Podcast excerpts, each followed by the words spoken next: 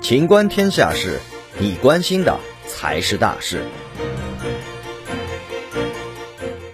杭州市长热线否认林生斌被立案调查。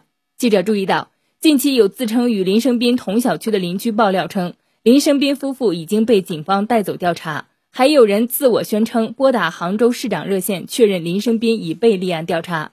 八月一号上午，武汉晨报记者联系杭州市长热线。与工作人员否认林生斌已被警方带走并立案调查，网传杭州市长热线回复的消息不实。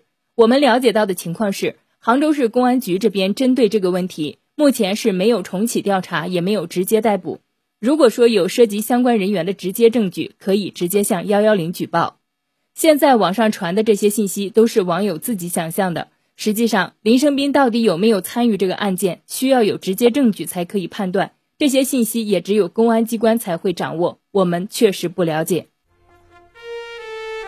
本期节目到此结束，欢迎继续收听《秦观天下事》。